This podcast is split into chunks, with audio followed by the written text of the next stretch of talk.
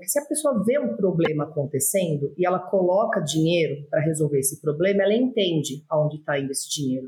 Agora, quando você coloca o dinheiro em alguma coisa que você não está enxergando porque ainda não aconteceu, parece desperdício, parece que não tem retorno.